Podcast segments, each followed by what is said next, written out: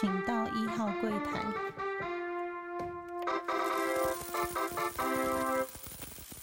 大家好，欢迎收听初一十五，我是主持人 Q&A。前两周回台湾的时候，太太特别交代我说，呃，你的节目呢，有时候讲话的语速太慢，或者说讲话太温和，然后会让大家就是比较听得比较想要睡觉。另外再加上他觉得说一直在讲家里的事情啊，或者小孩的事情，并不会让这个节目就是会变得更有趣，或者是大家想听这些内容。所以呢，我可能会接下来的项目可能就会讲少一点家里，除非真的有很特别的事情再跟大家分享。那你会听太太的话，因为听不出多后鬼。那这周比较特别的事情，就还是要跟大家说，呃，我应该是。两条线，那这三年多来呢，就没有呃确诊过的记录，或者是说真的有确诊，可是也不知道，或者说就是轻症啊就过去了。那有几度怀疑可能有中招，但是因为没有特别明显的症状，然后也没有去验。那这次一样没有特别去验，但是知道周遭的人有确诊，然后自己也出现了一些感冒的症状。那主要为什么说不确定？是因为呃没有发烧啦，然后呃，譬如说人家说喉咙会很痛，其实我也没有喉咙痛。那我会惊觉到说可能真的有点不太妙，是我发现说，哎，我在第四天、第五天的时候丧失的所谓的嗅觉。那可是因为已经过了五天，那现在各国也都没有那种就是所谓的呃隔离政策啊，或者是说一定要待几天在家里什么的，就是现在大家不是。就是台湾也都是生病啊，就是请病假，那就是把它流感化。所以我没有，就是就觉得也没有特别的累啦，就是说可能有那种感冒的感觉啊，然后可能就是像感冒的时候会引起鼻窦炎那种，就是鼻子有一种味道那种那个样子，我觉得就还好，所以就，但是当我发现说我已经大概从第五天到第十天中间都一直都没有嗅觉的时候，就觉得哇，这真的是。还蛮夸张的，因为通常感冒，我大概感冒，甚至上一次前几周跟大家说可能得肠胃型流感，那个我大概两天就没有特别感冒的感觉，除了一直拉拉了四天以外，但其他都还好。但这种就是一直让你觉得有感冒的感觉，又不是很严重，竟然可以拖这么久，是让我觉得心很累。那为什么会说心很累？讲一个很实际的问题，就是。呃，这段时间都没有嗅觉嘛？那没有嗅觉到什么程度呢？呃，我前几天有去买了麦当劳的套餐吃，那也有吃其他的素食，但我只整个餐吃完之后，我只知道饮料是甜的，薯条是咸咸的，然后软软的，然后汉堡就是很多酱料，然后然后肉排很厚。然后就叠在一起的这样吃下去，也就是说我根本就闻不到什么味道，然后这些东西在吃什么都搞不清楚，只有咸味、甜味，然后跟那种就是口感而已，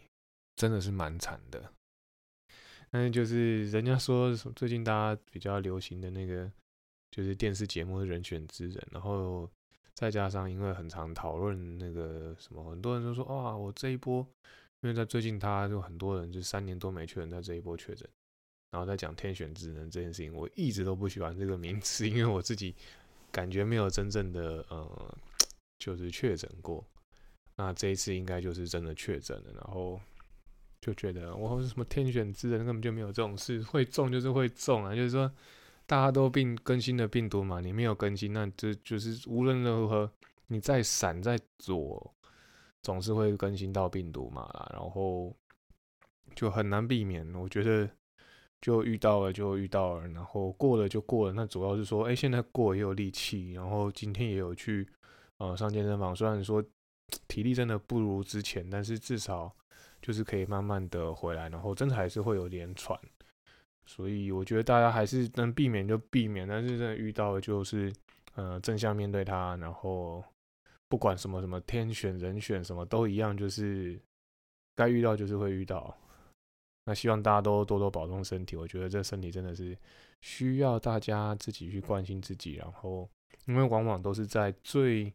意想不到的时候，或者说最松懈的时候，甚至是你最忙的时候，会给你来重重的一击。那过去就比较常分享一些就是呃社会经验啊，或者是呃工作经验。那今比较少跟大家讲到说我真正的业务面，或是说之前刚刚大家提到就是我是以业务为主嘛，但是业务能力的项目好像就是比较少跟大家分享到，所以这一集大概会讲一些，主要就是行销啊，或者是啊金融业如何去做一个呃就是达达到业绩或达到目标的方式。那不是说真的是说哦我真的要去达到业绩，而是说。如果怎么去做到一个大型的企划，然后去完成它？因为这两天一样是有以前的同事来问我说：“诶，有人在问说你以前呃做了某一个活动啊，那怎么做到？因为我们现在要再去联系一些这当时有参与活动的一些啊，譬如说会长啊这些大头啊，然后希望跟这些大头再联络，然后公司希望再跟他们再做一些小活动来做个 promo 这样子。”那我必须说，第一时间我也是很很很意外，就说，嗯，我以为单向就是说，当时的做到一个企划是比较像是单向的，那接下来竟然还会后面继续想要，嗯，活动再再有点就是让他苏醒一次，我是还蛮惊讶。然后当他问我说，你去怎么找到这些人的？我现在要怎么去联络这些人？如果我要联系，要怎么找？我第一时间脑袋直接空白。第一个是，去吃事情已经过一年半了吧，然后到底怎么来，我点来龙去脉有点不太记得，所以我第一时间他一定要我回答答案的时候，我可能没有办法第一时间回答。然后再加上我觉得，因为整件事情，我可能耕耘的时间，就是用用过去的大概六七年工作的累积，然后人脉。然后在两个月内一次把它搞定这个计划，我觉得那是非常长时间的累积下来的经验跟呃呃关系的经营，所以不是想说哇你一通电话就可以达成。第一时间我会觉得说傻，你说你既然想要呃一通电话就想要获取我所有的资讯，那不是说我不愿意分享，而是我也需要时间整理。再来是。我只知道这个事情是非常复杂，我可能用一通电话没办法直接跟你解释的那么清楚，或者说每一个人要去哪边找。那我在跟他讲说，譬如说，嗯，这栋大楼里面在哪一个位置，呃，要找哪一个呃房号，就是说呃哪一间的人是谁，然后他们在第几号、第几号这样。我发现他也不是那么清楚，就是说对于。嗯，我们所在的单位的周遭，我之前待待在单位的周遭的环境，他也不是那么的清楚，所以变成说我要跟他分享的时候，我或许可以很简单的分享，但是到了他要让他的呃认知说这个地方在哪里，可能还是有很大一段落差。所以我觉得，呃，第一个是真的很多事情不是一步能登天，然后。再加上要有一些整合，但是，我觉得他也算蛮有经验的同事，就是打电话来的同事。然后我大概跟他讲，他大概有抓到方法，但是真的怎么去跟这些人接触，或者是要找到关键的人物，我觉得这真的比较难。因为我可能也花了很多很多的心思在去做一些突破。然后我觉得，嗯，在过往的能力上面，你会比较知道说每一件事情的突破点要找到谁，找到那个关键的人物。那我那个时候做这个大型活动，我是把呃四个会的会长，就是说，譬如说有什么商会啊，然后嗯理事长啊，就是哪一个商圈的理事长，哪个商会的理事长，然后或者说是叫会长的人，然后把四个这些头把它整合起来，然后跟他说，我们呃公司要办一个活动，希望你们都能够。呃，参与那大家一起挂名，我们会有一些 DM 啊、海报啊，然后就是会有一个实体的一天的活动。那当然背后的活动会希望就是有一个呃舞台性的活动啊，然后会有一个宣誓的动作，然后再加上会有包装的刊登，然后会长达呃一个月期的活动这样子去做个 promo。那我觉得这件事情你必须要达成，就是说除了除了这些呃大头们啊，他们愿意出席以外呢，就是你还是要找到个别的呃，就是个别的活动参与者吧，应该这样讲，就是说，譬如说个人啊，或者是一个公司行号，他愿意一起加入这个活动才有意义。就算你找的这些会长，那下面都没有动，那就是只是一个做一个很形式的呃方式。所以当时我觉得，既然都要做了，我们就做到底。所以。当时可能召集了总共大概一百五十个单位去参加这个活动，就是不论是个人还是说，就有有有凑到这些呃人数，然后我觉得这个效果才会起来。所以可能也是因为这些数目比较足够的关系，所以呃总公司那边他们又会再想起这件事情，然后再来找。但我觉得。距离真的是不一定是一种美啊，就是说，现在就是我们家两家，就是我跟我太太现在有点分开。然后我这次回去的时候，嗯，真的觉得就是，对不起，对不起，就觉得一家人感情真的很好。所以就是有可能说，哎，我们分开之后，真的距离是一种美，所以大家感情又更紧密了。小别胜新欢，但是问题就是说，嗯，我过去的。之前有大家有跟大家分享过，就是我工作的形态比较像是实体走，就是在做一个街访的动作，一家一家去拜访。那我做这些实体的动作都会非常的扎实，然后跟确实找到目的性的就去做拜访。然后每一次开启话题的主轴，我也都会先在一开始就先想好，说我大概今天要讲什么样的话，然后怎么样比较得体，然后再去做一个当时的应变。那我同事们，如果我有带一个同事们，就是一起出门的时候，他们都会觉得非常的神奇，怎么会讲得出这些话？但是其实实际上好像是一瞬间的事情，但是我觉得我可能私底下还是做了很多功夫啊，就是做了一些思考或做一些演练，再加上过去的经验一次大集合而成，然后让我每天的嗯工作行程会更顺利一点点。但我觉得这些就是透过一些一步一步一步慢慢走的状况之下。我觉得要透过这种就是虚拟的方式，就是用电话的方式啊，或者说甚至就是我用一用影片跟你讲，或许都真的很难。那我觉得最简单的方式，可能就是，哎，我刚好有回台湾的时候，实体带他走一圈，可能大家就很快的突破。那我就觉得，哇，这时候距离就不一定是一种美了，就觉得，哦，实体的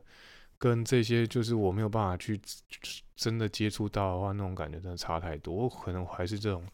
比较传统、比较老派那种，还是需要慢慢走一步一脚印。就是说，很多人做，譬如说电话行销啊，或者做一些其他的业务，他们就可以用 email，或者是说用手机啊，或者是说打个电话就可以搞定。那我觉得我还是必须要实体，再加上这些科技上面的配合，才有办法去达成我的目标。或者说，我觉得这样也比较踏实，然后也不要跟人家人跟人之间不要不会有距离。那如果人没人跟人之间没有距离的时候，要处理事情来真的就比较简单一点点。这就是这一周大概工作的感觉，那也跟大家分享一下，就是说，嗯，我觉得真的要做一件做好一件事情，还是要脚踏实地，然后要做很多很多事情的累积。那如果要做一个很大型的事件的话，呃，我觉得还是要做好很多足够的准备，然后才有办法一次完成。那刚刚讲那些数字，就是说，譬如说，假设我我要一个活动，要邀请到一百五十个单位或者一百五十个个体，这当然你就是必须要一家一家拜访，然后你必须要把你自己该说的话都已经有很很快一套的准备，你才有办法解释你来的目的嘛。那人家还不不认识你，就觉得你是不是诈骗集团？加上现在真的诈骗集团特别的多，然后或是这些电话行销啊，就是什么叫你要不要贷款这些。电话这么多这么烦，自己我自己都接到很烦了，那何况就说你自己要去跟人家做一个就是推广吧，算是推广的活动的时候，人家一定会对你起疑心。然后加上有时候遇到一些呃中年以上的人，他们的防御心又会更强。因为年轻人可能或是或许是知道你在做什么，比较好沟通一点，年纪比较相近嘛。但或许也有一个可能是年轻人更难沟通，因为他觉得我就不需要你，你做这些东西，你做这些行销，我现在在做那种网络行销啊，或是我自己做 YouTuber，都比你厉害多了，我为什么要鸟你？都是有这各种状况。但我觉得，嗯，所以必须要自己心里也很有底，然后随时的需要啊补充自己的能量。所以这补充自己的能量，就是说要看很多东西，不止看书。像我自己就跟大家有分享过，有看书的习惯，然后也看了很多国外的影片，然后也过去去走过很多地方，才有办法这些社会的经验或者是生活上的经验。那你在做跟人家沟通的时候，你比较第一个比较不会没有话题，然后再是你会很快的切中大概知道人家在讲什么，然后你也很快的有办法把你要表达的资讯表达给人家，让人家理解。那所以第一时间切入话题很重要，就算切入错了，我第二句话要怎么补上，也是一个嗯，就是在类似说话的技巧。不不喜欢就说说话术，但是我觉得。说话的技巧或者说表达能力是真的还蛮重要，就是说我第一时间要讲，就要让人家理解我在讲什么。我觉得这是还是透过需要呃，不是只有说经验的判断或是经验累积，或者说你讲很多话，很多人讲很多话或者常常讲，他也不一定会讲得很好，而是你讲出来的话必须要有一点料。那这些料就是说之前讲的，就是说我可能有一阵子。呃，做节目的时候一开始就做的比较空洞，就是自己比较没有在补充资讯，然后说一投投入在我现在的工作上面，就变成说有点人生都慌乱掉，因为然后讲出来东西比较空洞。那如果你做好很多准备，或是说继续再把这些事情都回忆起来，或者把自己过去的能力再把它补足的时候，啊，我觉得这是对自己会比较有自信，然后你在处理事情对自己也比较方便一点点。那在这边跟大家分享，就是我过去做一个做过曾经做过一个大型活动的经验，然后或许我觉得那个是算过去未来要做不是不可能，但是我觉得要再花同样的心力，这种人事实地物，就是你要有这么刚好有这么多人脉在同一个区域上面，或如果我再被调回去原本的单位，我当然可能很快就做到，但我觉得既然都选择了海外这条路，第一个有可能还是被丢出来，再是。你也很难在通常公我们公司的政策是不会再把你丢到同一个单位去做回锅的动作，通常都希望你做新的挑战嘛。所以，呃，我比较难期盼说我可以回到原本的单位，但是你要我再去开发或做一样的事情，我需要更长时间的累积。那我觉得就是算是人生做到一个里程碑，就是上次有跟大家讲说，嗯，有遇过一个上市公司做一个里程碑。做过这个大型的活动，也算是我在职业上面一个还蛮特别的经验，也是一个蛮特别的里程碑。然后有点让自己表示说，我长时间做的努力跟耕耘，做一个嗯，有点做一个 final，然后让大家知道展现出来。然后我是有能力做一个这样子的活动，然后让就是总公司来找人，那这需要在做这些事情的时候，知道说，哎，这个人至少有办法做，然后。他们也知道说未来要做一些事情要找谁，所以他们一第一时间说啊，他意思就是说，嗯，我有留下这些人脉，那你们怎么会做不起来呢？你们应该有办法，不然你稍微问他一下。所以，嗯，我觉得不是说不行，而是说，嗯，我觉得还是要一些 真的要有去实体走一遭，然后要去晃晃过，然后要真的要交手那种跟跟人跟人之间的对打。这才是最重要。然后每一件事情都一定有它的因果啦，就是说，我们聊，如果像我第一时间跟我这同事沟通，我就跟他讲说，这个来龙去脉是怎么一回事。那我后来又打了一通电话给他，就跟他说，我，你该去找谁？那这个人的特色是什么？然后为什么我要去找这个人？然后他的周遭的人人物是怎么样？然后你要，如果你找不到他，你要找谁去做一个突破？但我觉得这种有时候，嗯，组织上面的，比如说这些会长啊，这些组织的关键人物，并不是能一语道破的，就是会有一种很微妙的关系。那你要去找到一些 key man，然后做一些关键的事情，然后关键的跟他回报，然后再做一些嗯互互相的那种嗯资讯的交流，然后他或许会愿意比较在在听你讲，然后会比较愿意跟你沟通，所以。我大概有跟他分享这些资讯，他知道有难度，但是他大概也找到一个方向可以怎么做。那我觉得能帮助到同事或是帮助到公司，都对我来讲是一件很好的事情。所以我觉得就是不能说是功德一件，而是说只要是能够就是分享我自己的能力的事情，我都觉得很开心呢。那一样回到节目的本质，就是因为很喜欢分享啊，所以才会就录 podcast 算是也就是一种分享过去的经验吧。然后，所以我其实，在每一集其实都有提到这两个字，就是分享很重要。那今天也是在一个实物上面，在我工作上面做一个简单的，就是实际的经验来做分享。那接下来呢，我们到了呃致敬 podcast 的环节啊，这个桥段我就是要讲到呃这一集，不论是瓜集还是台通，因为瓜吉跟台通的呃李依晨跟何 A，然后还有迪拉，他们三个人应该是去了欧洲玩了一趟。那他们是说做节目，但现在不知道还做什么节目诶，还还不知道。那总之就是一个很特别的企划。他们在提到就是哦，过去去欧洲的时候，会有一些呃很惊人的那种 culture shock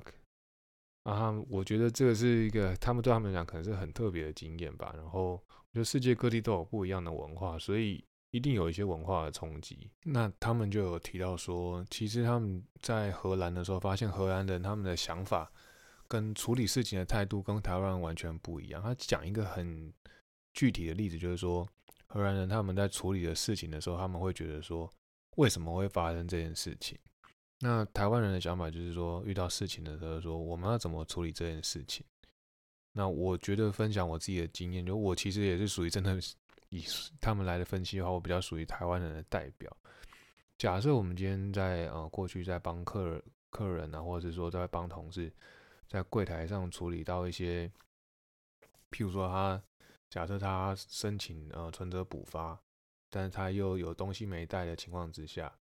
那我通常都会就是换个方式去处理嘛，就是说如果你什么东西有实体，什么东西没实体。然后再去搭配，就左怎么会让左右的验证，然后让这件事情可以解决。那或我同事会觉得，哇，你怎么可以想到那么多，可以把这件事情解决？那我觉得就是，就回到刚刚讲，就呼应前面讲，就是说你经验再加上一些你愿意去思考、愿意去准备，然后就有办法把解事情解决掉，然后绕个路把它处理好。那这就是比较台湾人的做法，就是会觉得说啊，我现在就是把事情做好，把目的达到。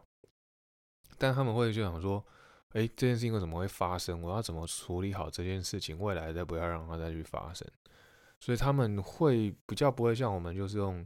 达到呃事情处理好的方式，他们反而是真的要去处理这件事情，然后让这件事情做做一个妥善的处置。这种思考方式，我觉得我目前可能有在慢慢的训练，因为就在国外待久了，然后主管也是常常说，我们要未来怎么避免发生这件事情，我们要怎么处理？你觉得这就是另外一种的训练思维的方式？那我观察我的小孩，我不知道，因为我自己身教在教小孩，可能会让他们觉得说啊，我就想一个方式去处理好，但是小孩他们其实比较单纯，他们就是线性的嘛，就是说。我今天遇到事情呢，我就把它克服掉；我今天遇到事情就把它克服掉。那这也是说，我们希望小孩子在国外接受教育，就是说让他们有两边的思维的冲击，就是说他不会就单纯的说哦，我要把这件事情处理好，或者说我让他们单纯的说我就是要呃想办法去处理好这件事情，而是说他们同时可以处理好这件事情，又可以把事情处理好。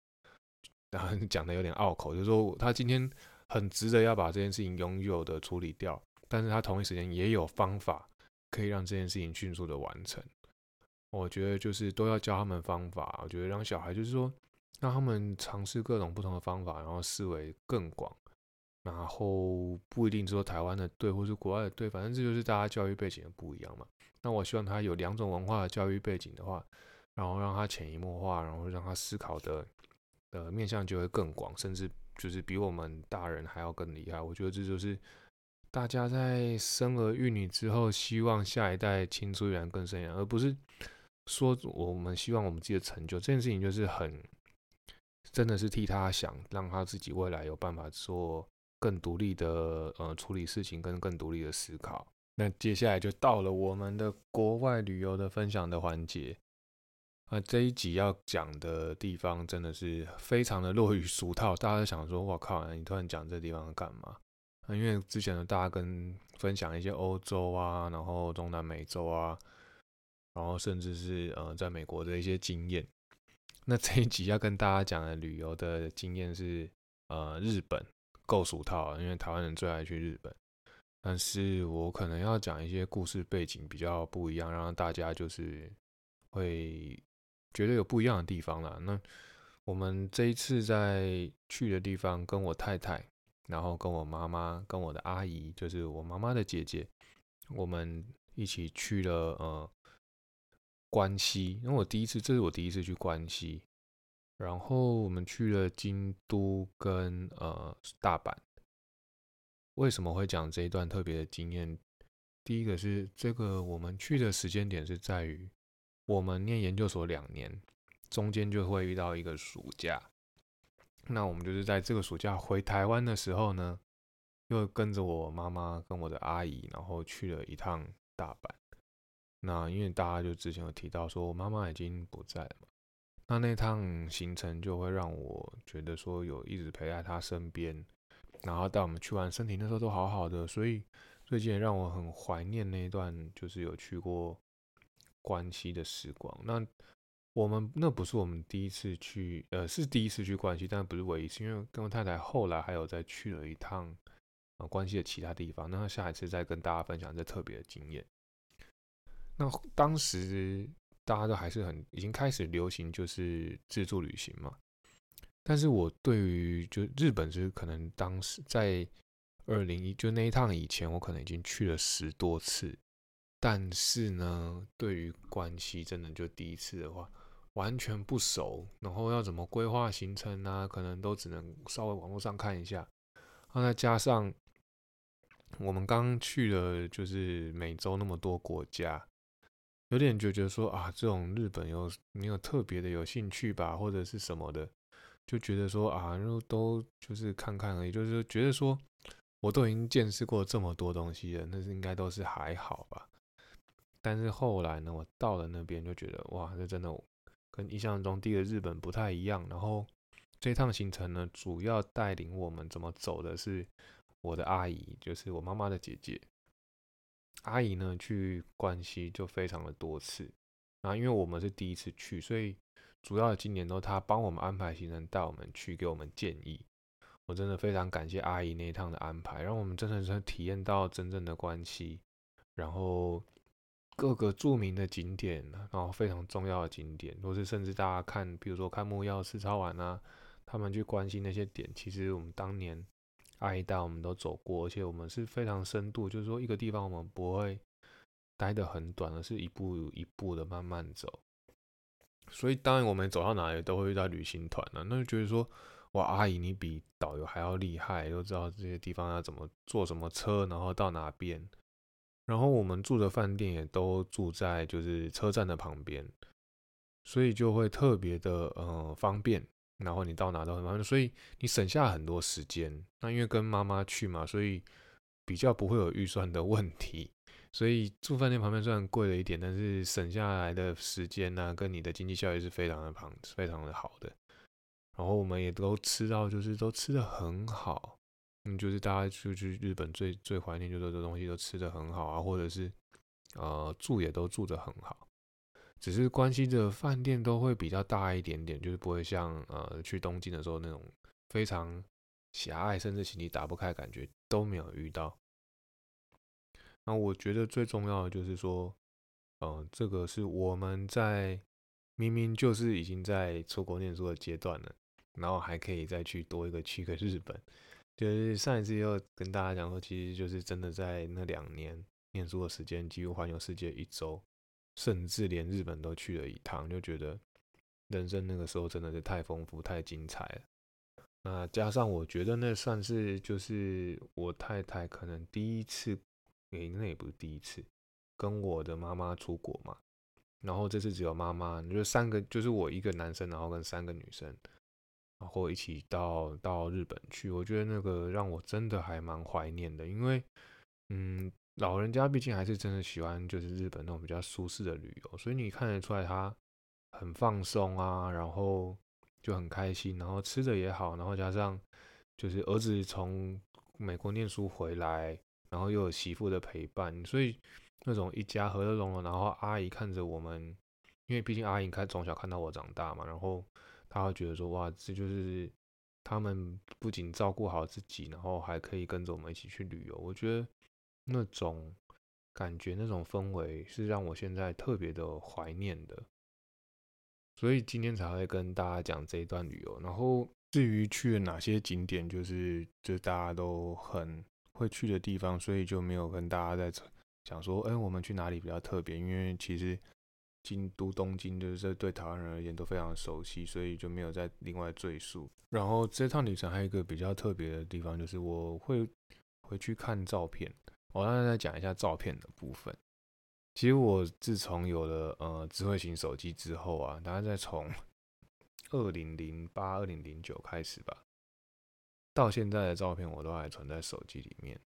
所以其实这些手机呢，就是我去。呃，回味过去的非常重要的素材，就当然电脑还是有一些就是数位相机拍的，